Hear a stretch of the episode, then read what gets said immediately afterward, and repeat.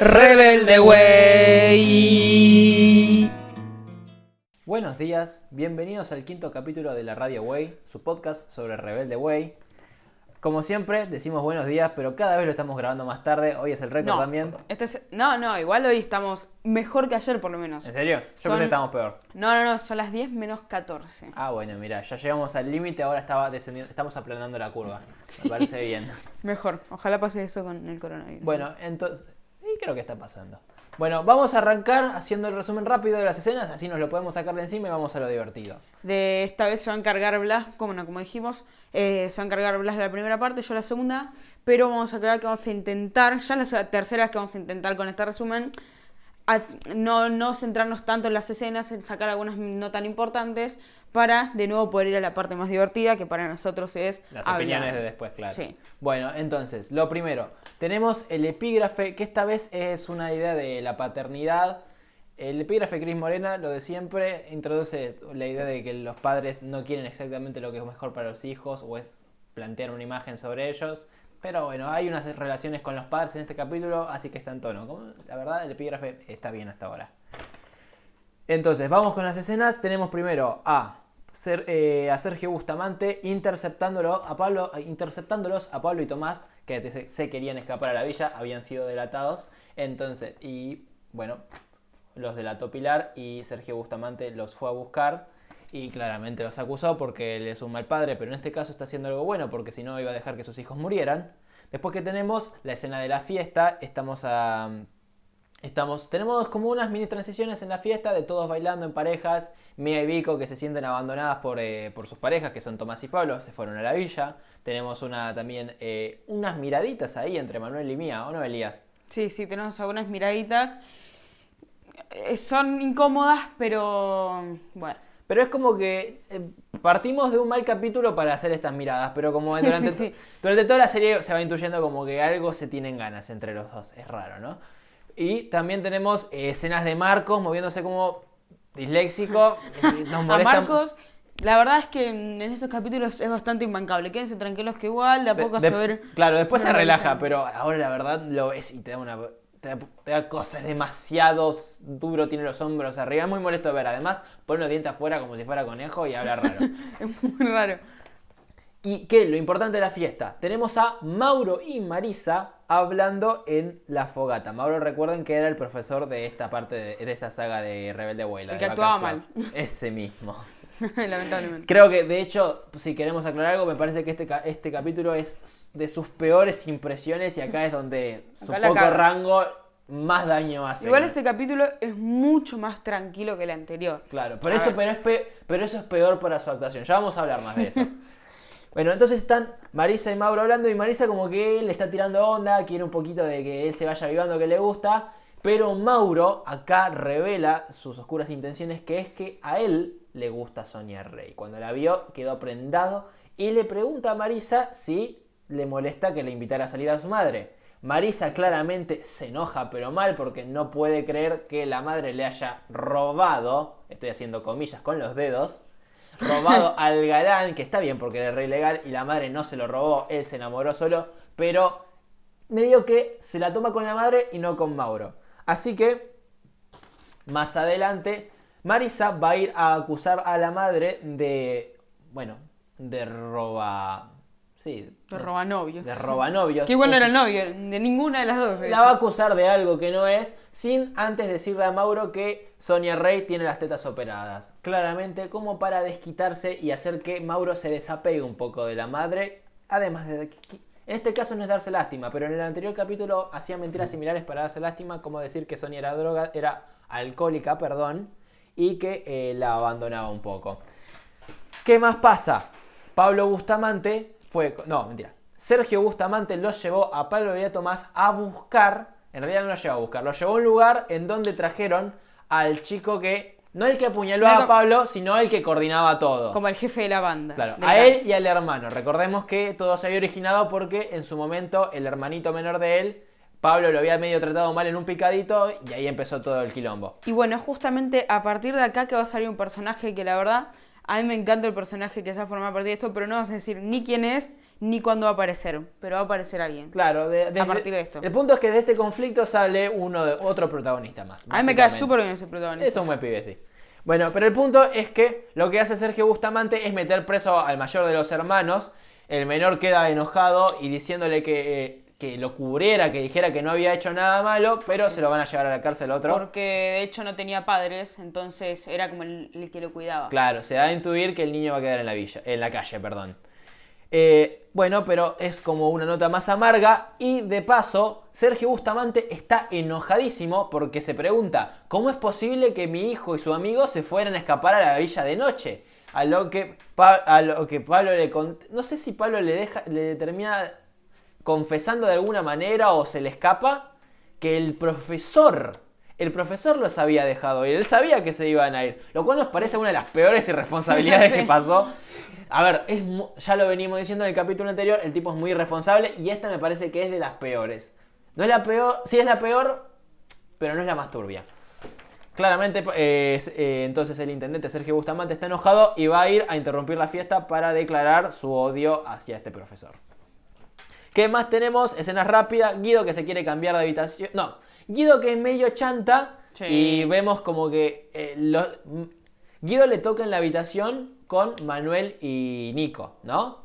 Pero y no se lo bancan muy bien. Entonces Manuel idea un plan para decirle que, que Pablo y Tomás, que supuestamente son los más populares, quieren que se cambie con ellos. Y de paso le roba unos mangos para que se cambie por, eh, por Marcos, que como es medio torpe y la- mucha gente no se lleva, hacen de cuenta ellos tampoco que les va a caer bien para ligar un poco de plata. En realidad no tienen nada A contra ver, Marcos. aclaremos cuánta plata le dio. Le dio 30 pesos, que en su momento era Encima mucha. 30 pesos que van a repartir entre días, son 10 para cada uno. Después Marcos no acepta, así que son 15 para Nico y Nic- y 15 para Manuel, pero bueno, serían, ah, serían más en su momento, ¿no? Es una lástima eso. El punto es que Guido se va a cambiar de habitación, así que ya tenemos cómo va a quedar la habitación esa, que es Tomás, Pablo y Guido. También tenemos otras escenas de Mía, Vico y Felicitas en el baño, porque Feli no sabe muy bien cómo hacer para encararse a? Manuel. Claro, ¿cómo encararlo a Manuel? Porque vemos que Manuel le viene tirando onda, pero Feli todavía no son oficiales, entonces Feli tiene sus dudas y quiere darle un beso porque lo quiere mucho y nos parece bien. Y discuten qué pueden hacer para, eh, para que Manuel decida encararse a Felicitas, ¿no? Claramente, cómo llevarlo a eso. Eh, Vico tiene un, una- un método muchísimo más directo que simplemente declarar sus intenciones y hacer que se le dé un beso. Felicitas eso no le parece porque cree que es medio de mujerzuela. Como, como muy rápida. Que sí, a mí me parece mal esa opinión. Yo creo que está bien. Vos, Sí, una cada- mina puede encarar así. Y bueno, pero está un poco. Lamentablemente el personaje de Vico lo tienen así medio de, de, lanzada. Claro. Y a ver, hay algunas cosas que no me parece, no estoy de acuerdo con que Sí. se consideren com- comportamientos negativos. No, nadie De- está de acuerdo. De cualquier manera, deciden que lo que van a hacer es eh, armar una canción, ¿no? Van a usar las letras de Pablo. A ver, resulta que Pablo cantaba, no sé si lo habíamos nombrado. Sí, Pablo es, es, es un artista. es- toca la Escondido, guitarra. No, claro, to- claro. Está escondido ¿por qué? porque entre todas las cosas malvadas que es el padre, él no quiere que haga música. Así que Pablo es un artista encubierto, pero compone, tiene una, eh, toca la guitarra y lo que hacen es Mía va a componer una canción con la música de Pablo y la van a tocar, la va a cantar Vico. Que de paso ah, convengamos que Vico canta bien, ¿eh? Vico cantaba muy bien, la verdad. Estamos, estamos sorprendidos. Deberías poner ella. un clip, pero vamos a ver. Pero no sabemos no si se puede. Eh, entonces, eh, de eso tenemos más escenas en la fiesta, de los chicos bailando, unas escenas de Marisa bailando y Luján también. Que Sonia discutiendo con Marisa, por lo que habíamos dicho, de que Marisa. De que Marisa le. No, Sonia discutiendo. Al principio Marisa le fue a encarar a Sonia, ya lo había mencionado. Y también más adelante Sonia se va a enterar de lo que Marisa le dijo a Mauro. Aparte de que Mauro se va a tratar de encarar a Sonia y, la y ella lo va a rebotar como, un como una campeona. Las chicas cantan su canción hermosa y lo que dijimos está La bastante canción, buena. bueno, la canción esa a mí me gusta mucho. Yo creo que es una de las mejores canciones de, de las que escuchamos, que es la de. En realidad, después terminan haciendo un videoclip en otras partes de la. Sí, yo creo que podemos la hablar serie. un poco de la canción más adelante, La porque canción, tenemos sí. cosas buenas para mencionar. Va a ser en la mucho. parte más larga. Eh, bueno, ¿qué pasa? Eh, eh, Sergio Bustamante interrumpe la fiesta, se está por terminar todo, se van a dormir ¿Por qué interrumpe la fiesta? Porque era todo un descontrol y claramente acusa al profesor de irresponsable, lo que cimenta la posibilidad de que ya lo vayan a despedir. Muy importante esto, a tenerlo en cuenta y nos parece recontra bien, por más que Sergio sea, por más que el Bustamante padre sea un hombre terrible, acá tiene toda la razón. Eh, y aparece de vuelta otro personaje que no aparecía desde el primer capítulo, que es que cuando están yéndose a dormir, las chicas se encuentran, eh, las chicas son Mía, Felicitas y Vico, en la habitación a Franco Colucci, el padre de Mía. Que por qué vino, estaba preocupado por su hija. Resulta que Felicitas y Vico le habían mandado un fax, que esto no lo mencionamos porque habíamos visto la escena, no nos pareció tan importante, pero le habían mandado un fax a, bueno, a la casa de Franco Colucci, explicándole que creían que Mía se sentía un poco mal, a ver si podía venir a verla. Entonces, Franco Colucci, como resulta que parece ser hasta ahora un padre más o menos bueno, viene a tratar de apoyar a su hija. A pesar de, y nos enteramos de un dato muy importante, que Mía no tiene madre. Lo que complica la relación porque Mía siente esta falta de maternidad y Franco Colucci trata de cubrirla y apoyarla manejándolo con su vida de negocios. No pasa mucho más, después hay una mini escena en la que ellos se cambia de habitación, les trae, como decimos siempre, el alcohol importado. esta, vez, no, era champán. Pero es alcohol importado. Y era alcohol del bueno. Y claramente así Tommy lo convence, porque lo ve, el alcohol, el chabón no tiene personalidad y dice, bárbaro, que te venga para acá. Pablo no está muy convencido, ¿no, Elías? Eh, ¿Quién? Pablo. no, Pablo como que igual termina mal. Sí, eso termina mal. Pero bueno, eh, luego seguimos de nuevo con la trama que está ocurriendo entre Mauro, Sonia y Maritza, pero esta vez son solo Mauro y Sonia. Y es ahí cuando Mauro como que le empieza a contar lo que él sabe de Maritza y lo que Maritza piensa de su madre. Y le cuenta que Maritza se siente un poco sola, que no le gusta tanto, pero que en realidad se quieren y de que no, no se tiene que sentir tan mal, sino que la, se tienen que apoyar entre ellos. Pero Sonia termina tomando la decisión de irse porque mm, ya la hija le dijo que no quería estar con ella en este en el Vacance Club. Sí, la verdad, en este capítulo un poco como que se nos rompe el corazón por Sonia, ¿o no, Elías? Sí, sí, Sonia es como muy de la emoción y en este capítulo es muy de llorar, de... Está bien, ¿eh? a mí me convence porque yo la quiero. en esta escena hay dos extremos porque tenemos a Mauro que es inexpresivo mal, pero mal, y a Sonia que llora, que le hace un beso medio raro. Beso, no, beso. Claro, lo podemos ir ahora porque ya lo venimos recalcando, pero el punto es que los diálogos de Mauro están muy bien, pero su interpretación la caga totalmente. Totalmente. Te, mata por dentro. En este capítulo a mí me dio odio, literalmente. Sí, sí. Te caga todo. Sí. Pero bueno, eh, ¿con qué seguimos? Seguimos con el cambio de habitación de Marcos, como ya había notado, como ya había dicho Blas. Claro, mencioné que Guido se fue a la habitación de Pablo y Tomás. Ahora va a venir Marcos a la habitación de Nico y Manuel. Eh, bueno, seguimos con el personaje de Marcos, que la verdad es que me sigue dando asco. No me gusta que lo hagan tan así. Como... Encima le ponen el pelo como de raya, ¿viste? Todo Después acomoda el peinado, se deja de volver menos raro y acomoda la cara, gracias al cielo. Bueno, ¿qué pasa después? Ahí es donde seguimos con Franco. Franco Colucci. Franco Colucci decide irse y le promete algo que la verdad es que para mí está bueno a su hija, es que va a pasar mucho más tiempo con ella. No le va a devolver las vacaciones en la Polinesia, que bueno, perdieron plata, pero bueno, em, decide cambiar la oficina y pasarla a su casa porque lo que hace es que pueda estar mucho más tiempo con ella y ella se sentía muy sola, además de que no tiene mamá. Es como que estaba siempre con las mucamas y para ella es muy molesto estar con las mucamas. Obviamente. Se ve que está bien, Franco está tratando de ser un mejor padre, nos parece perfecto. ¿Qué pasa? Volvemos con Sonia de nuevo. Sonia decide irse esta vez como la hija como que no le gustaba que se vaya en avioneta, yo qué sé, decidirse en un remis, pero no pueden, está enojadísima con la remisería, decide pasar un micro y esto va a terminar en una escena que a mí me gusta bastante, que está bastante divertida. Claro. Bueno, acá es donde se empiezan a cruzar los personajes. Franco se va a terminar cruzando con Franco. bueno, esa es una ronda de anotación que había hecho antes que no nos dio mucha gracia. Bueno, Elías eh, se confundió el personaje y anotó a Franco dos veces. Pero ¿con quién se cruzan realmente? Se termina cruzando con Manuel. Y no sé si se acuerdan, pero Manuel cada vez que piensa en los Colucci, son como recuerdos de Vietnam se podría decir, como que le viene toda una cosa a la cabeza que se acuerda todo. Entonces, imagínense, primero se lo cruza y no se da cuenta, pero cuando se entera quién es. Cuando se entera, le empieza a agarrar, eh, lo conocía todo, dice, qué raro que me conozcas, es porque era muy aficionado a lo de él, se presentan y se caen bastante bien. Obviamente ah, ah, Claramente Manuel está eh, actuando todo para ganarse su confianza, pero... Franco, a Franco Colucci lo convence, le parece un buen pibe. no sospecha que él tiene un plan malvado para acabar con su vida. Bueno, acá tenemos una escena bastante, mm, bastante rara. Podemos ver cuando Pablo está borracho. Yo creo que acá como que no sabían cómo hacer la borrachera, pero notar que parezca una borrachera. Y quedó medio raro, porque como que Pablo se olvida de las cosas. No, eso está bien. Tiene, hay No, pero hay puntos en los que se Está pasa. bien, es más coqueto. Lo único que no es que al principio alucina que Mía es un ángel y el pedo no te hace alucinar. Y también son quiere tipo romper de- todo, quiere romper la guitarra. Eso, ya está, eso es un poquito mejor. Pero lo del se pedo... toma una cerveza. Sí, bueno, claro. Claramente es demasiado para lo que venía tomando. Bueno, Pero- ¿qué pasa? Acá donde seguimos cuando se cruzan dos personajes que a mí me encanta, que es el cruce que resulta que Peter, Peter no nunca lo presentamos, Peter, o sí, Peter es el chofer de, eh, de Franco Colucci. Y eso eh, lo queremos bastante también a él. Es un buen tipo. Bueno, Peter es re buen pibe, o re buen hombre, Re porque la buen verdad es bastante grande. Sí. Eh, él es el conductor, de, el chofer de... mm, El, de el chofer de Franco Colucci, como, dije. dicen.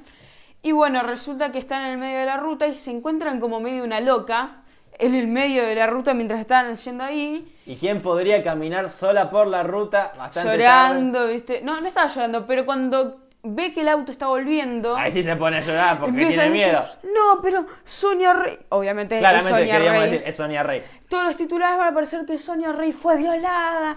Y yo qué sé. Pero resulta que el hombre ese no le iba a violar y ese hombre era Franco Colucci. Y se terminan presentando. Ninguno de los dos sabía quién era mu- eh, entre los dos. Lo que pasa es así. Franco Colucci es un hombre alejado de los medios porque él no quiere aparecer en muchas revistas. Entonces no, es un, hombre, un hombre del espectáculo. Pero por esa razón él no conoce a Sonia Rey. No le conoce la cara. Pero Peter le dice que hay una Sonia Rey que es una vedette famosa. El problema es que la encontraron caminando por el medio de es un muy camino de gracioso tierra. cómo la tratan de loca. Como de que es yo la loca. trataría de loca. Y pobre Sonia encima se desespera cada vez más cuando no le creen. Es genial el papel de Sonia, tan como expresivo, tan emocional. Sí, sí, la verdad se lleva, se roba el papel de Kate Folop, la verdad. Bueno, ¿con qué seguimos de nuevo? Volvemos a un Manuel medio un poco turbio, ¿viste? Que seguimos con Manuel. Está, igual este capítulo, ya aclaramos, está mucho más tranquilo, pero Manuel esta vez decide ir a robar la mía. No sé, quería ir a ver todo lo que tenía ella, yo qué sé, y como que lo encuentran, pero él decide vestirlo un poco de que le iba a dar una cartita a Él- Feli. claro, él quería robarle la agenda. No sabemos por qué eso fue, fue parte de su plan, pero era su objetivo. Como es descubierto, se disfraza como que le iba a dar un regalo a Felicitas. Sí, sí, resulta que mm, le va a dar un regalo a Felicitas, pero como que mm, esa escena no tiene tanta importancia porque al final como que lo descubren y dicen, no, no, no, listo. Em, ¿Con qué seguimos? De- Yo esta escena la nombraría desayuno resaca. Porque eh, lo que... Esta escena no tiene tanta importancia, pero quiero nombrar lo que quiere mostrar. Porque quiere mostrar de la nada como que... mm, cuando Luisana Lopilato, Mia Colucci, se encuentra con Pablo, quiere como enseñarle que no sirve para nada el alcohol, que el alcohol como que que el alcohol como que al final no te cambia nada, por más que te olvides por un rato, terminas vomitando y sale algo malo. Es una escena muy como para Esto, mostrarte que esto no es es- mensaje para adolescentes. Pero, a ver, yo que unas cosas que son importantes tenerlas en cuenta. Eh, no lo mencionamos, pero en la anterior escena, cuando estaba Pablo borracho y se cruzó con Mia Colucci, Mia, para disfrazar el hecho de que estaba borracho, lo ves y cuando pasó Pilar, que es la acomodada, en un momento lo besa, que es un plan de mierda porque, Porque ella, es más ella- estúpido ella no quería que se supiera que estaba borracho para que el Pilar no lo acusara con el padre. Pero lo besó y puede acusarlo de infiel con la novia. Es peor todavía. Pero es importante porque ya sabemos que Pilar está escribiendo el diario. Así que toda esta información que tenga va a venir barra Y bueno, justamente el comentario que acabas de tirar viene justo al grano, porque ahora hacen el desayuno general y es donde encuentran el nuevo diario. El nuevo diario obviamente muestra que Mía se besó con Pablo, por lo cual Vico está halladísima. Otra de las cosas que muestra es el problema que tiene Felicitas, que obviamente está todo muy enquilombado entre ella, le dicen gorda, como que yo qué sé. ¿Y qué pasa? Ah, no solo es el problema. Lo importante es que en el diario explican que Felicitas no sabía cómo encararse a Manuel. Que es como que no, no entendemos por qué es algo terrible, pero lo bueno es que Manuel tampoco entiende que es algo terrible. Para él es algo lindo. Y decide encararla a él. y claro, y aprovecha el momento para como formalizar su relación, que es bast- está bastante bien. A pesar del anterior capítulo, la mayoría del tiempo Manuel es un tipazo hasta ahora. Sí, sí, es muy bueno.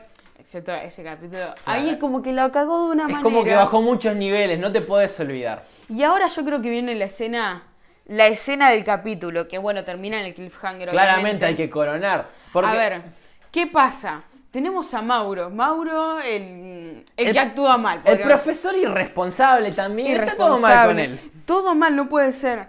Y como que se te- Maritza lo termina llevando a un lado para hablar un poco de lo que pasó. No, al revés, Mauro la llevó a Marisa. Es verdad, perdón. Recordemos que esto fue así.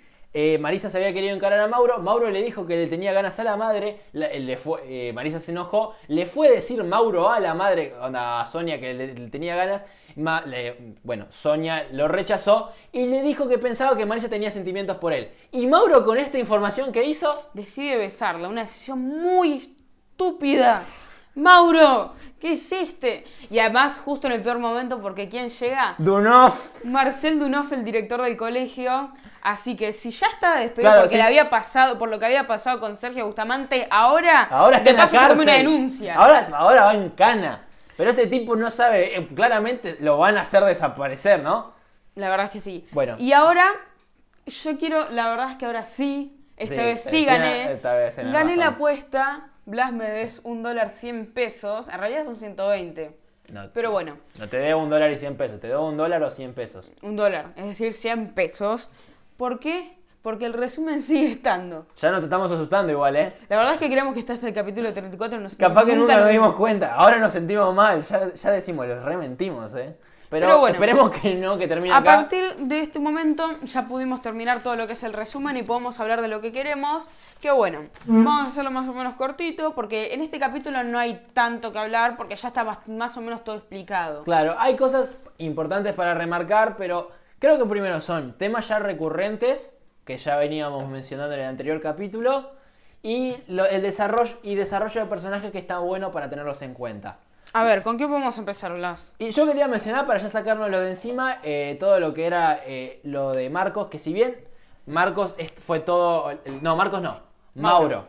Marcos también tiene esas cosas, pero Mauro es, lo, Es fue Mauro como la estrella del Vacance Club. Hmm. Eh, este creo que es su peor capítulo por mucho. Este La capítulo, cagó mucho. Este capítulo cimenta todo lo que está mal con el personaje y A con la ver, yo creo que un error es de Cris Morena que yo creo que ya tenía el- todo hecho, ya todo el diálogo hecho. Y es mezclarlo también con Sonia Rey, que es una mujer que es muy expresiva, Sí, es- que actúa muy bien, eh, obviamente Catherine Fulop. A ver, el personaje es exagerado, pero se te recontramete y vos la eh, no solo entendés todo su, toda su forma de hablar, sino que Es horrible. aún así le podés empatizar, te llega. Y mientras tanto, Mauro es una piedra. Hay veces que no se mueve, no mueve los brazos cuando habla. Queda como duro y como que se re... Además es como que termina una frase y directamente ella se la está contestando. Sí, y esto Entonces, claro, eso mismo. se nota que es No diálogo. solo se nota eso, sino que lo peor es que realmente, a ver, el personaje de Mauro hace muchas cosas terribles en este capítulo, que es eh, lo que dijimos, haber dejado escaparse unos chicos a la villa a la noche para vengarse, que de seguro los Es iban a matar. muy estúpido eso. Y eh, Por último, bueno. besar, a una de sus alumnas. a una menor. Claro, sí, Que eso- se supone que es menor, obviamente. ¿no? Pero eso está mal, un profesor Está mal. obviamente no puede hacer eso. A ver, ya no debería haber cruzado la línea de dejarle que ella le, le, Que ella salir. claro, que ella se coma la cabeza de que por ahí Sí. hay una opción. Eso no debería haber pasado, y ahí pero ya menos no lo puede manejar, ya la cagó. Sí, totalmente. Está completamente justificado que lo despidan y no sé y si me no encanta lo... que haya llegado Marcel Dunoff, Sí. porque la verdad es que se lo merece. Exactamente. Se lo. Y pero, ¿qué es lo que yo quiero mencionar? Aún así, está- supuestamente, el diálogo acá les trata de dar unas líneas de a él como de un tipo que está entendiendo lo que está pasando, porque él trata de arreglar la relación entre Sonia y Marisa, aunque la recaga. eh, La caga cada vez más, no puede ser. Pero como que eh, él es el que le dice a Sonia, no, igual yo creo que ella se preocupa por vos, pero onda, es como ese adolescente no le da miedo de mostrarlo, pero te quiere y le quiere y es el que trata de que Marisa admita que quiere a su madre y que no es, no es no es la persona desinteresada como ella quiere dar la fachada. Pero el problema es que unos diálogos tan emotivos no fueron planeados para un tipo que actúa así de mal. Sin ganas de ofender, porque seguro debe ser un buen tipo, lo dijimos en el anterior capítulo. Pero la caga totalmente, ¿o no, Elías? Sí, sí, la caga mucho. Pero bueno, igual al actor lo rebancamos. Yo estoy buscando, pero la verdad es que nunca lo encontré quién es el actor. Me ver, gustaría no- saber. Yo no creo que haya seguido una actuación. No, seguro. obviamente, quién es el actor que. no- A ver, el chabón es un tipo fachero y eso, y estaba ahí por esos motivos. Pero- Bueno, yo creo que después deberíamos seguir hablando. Ya no hay temas tan relevantes en este capítulo, pero uno de los que me gustaría hablar es de Marcos. ¿Por qué a Marcos lo hacen tan así? Pero yo se los no los podemos mostrar. Pero primero, le ponen el, el pelo con la raya al medio, mojadito. No hacen como la mandíbula. Saca la mandíbula para de Bulldog. adelante. No, pero es como la de Marlon Brando en El Padrino, pero. Algo así. Pero es que no, no, no es tan Bulldog, sino unos conejos, porque los dientes están más hacia adelante Sí, y aprieta, aprieta la boca. Y, y tiembla. Y no puede ser que la, E- una Encima se persona. encorva. No es normal que alguien sea así. Parece una ratita. ¿Saben a qué me hace acordar? Al señor Burns de. mm, Ah, sí. Cuando hace esa posición como de. Sí, sí, se, se acaricia las manos así, Es es, como si así. estuviera maquinando un plan diabólico. Encima eh, tiene algunas escenas acá, en las escenas de la fiesta que estaban todas las transiciones, no lo mencioné, pero en, en un momento él había ido a la fiesta de pareja con Luna y Luna no sé qué le va a hablar y el chabón se cae para atrás, tira una lámpara, cae- eh, queda sentado y da vuelta a una baranda, una, no, una reposera al lado de la pileta. Todo en la misma escena, es un torpe bárbaro. No puede ser que alguien sea tan tarado. Pero bueno, después se va relajando, eso es lo que queremos. Por suerte. Por suerte ya cada vez se va hacer- haciendo más normal. Y hablando de Marcos, eso me hace acordar de las canciones que están empezando a salir o no. Las canciones que están empezando a salir. Que esta es la canción que me gusta mucho. No me acuerdo del todo la letra. Si yo supiera cómo hacer para que me mires una sola vez. Que no la vamos a acordar, la sabemos de memoria. ideal. Bueno, No, igual Vico admito que canta muy bien. Sí, sí. Creo que su voz, no creo que no, haya claro, tanto- no, so- no, no, no, para nada, se nota que es su voz. Sí. No, nos sorprendió cómo cantaba, lástima cómo la bailaba. Sí. Estaba ahí moviéndose demasiado eh, sensual. Viste que, mm, todo lo Vico que hace Vico te pone mal, te pone, te te, te deja en duda. Sí, te sentís sucio, exactamente. Pero bueno, eh, está bueno porque claramente querían introducirlo de la banda y tienen la música de la, la música de Pablo, la letra compuesta por Mía. Eh, Feli tocando la guitarra ahí atrás, está bueno, fue un lindo momento y después van a poner el videoclip que está bien. A mí la, la canción nos convence, es de nuestras favoritas. Lo único que no nos convence es lo de cuando dicen lo de tu chico ideal o no, Elías. Sería tu chico. ideal. A mí lo de tu chico ideal me saca de onda. Más o menos igual. No, es como que, a ver, está buena, pero me hace recordar que es tu tema de banda adolescente. Es lo único que me Sí, saca. bueno. Me, saca me saca un poquito de, la- Me saca un poquito de la estética rock que consigue la armónica, la guitarra y me trae de vuelta a la boy band. Eso me pasa a mí. Pero está bueno porque ya van introduciendo. ¿Qué más?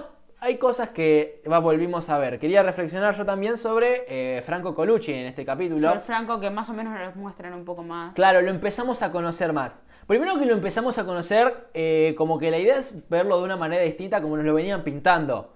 Porque, ¿qué es lo que pasa?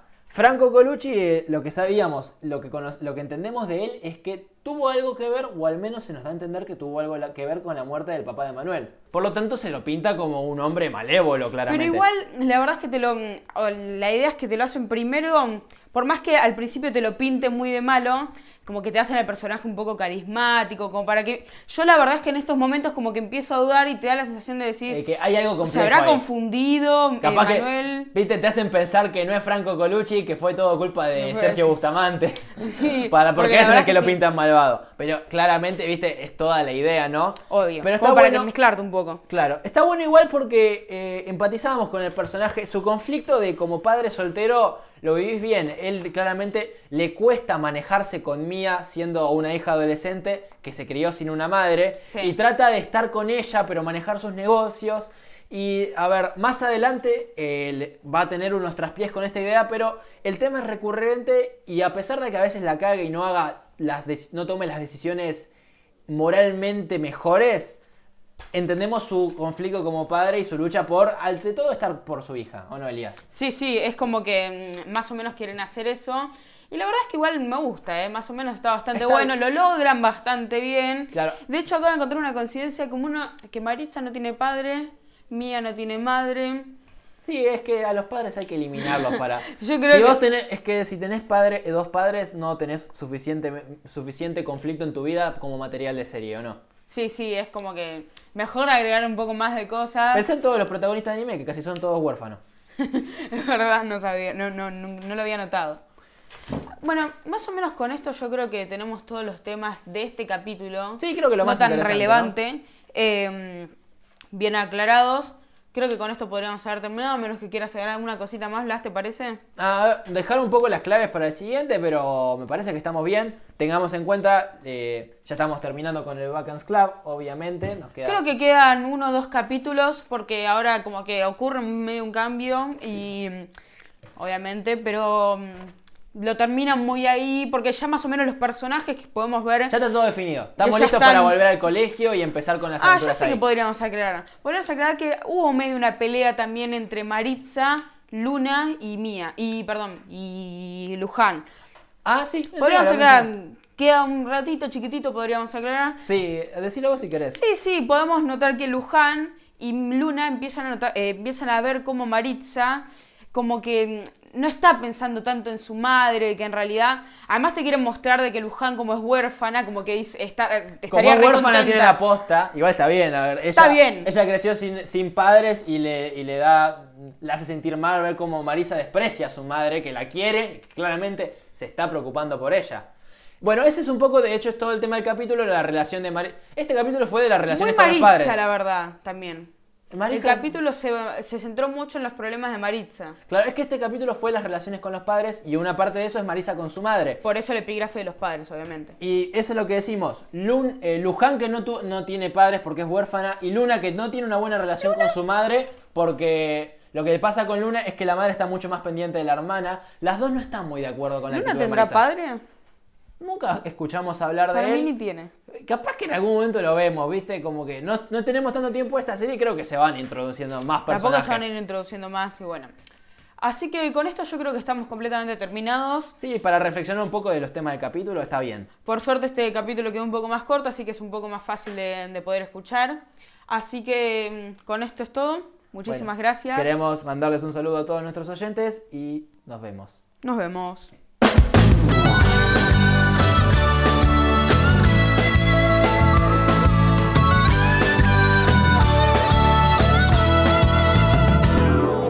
que estamos tan solos, tan apasionados, que es fácil herirnos por cualquier costado que soña despiertos, es un gran pecado.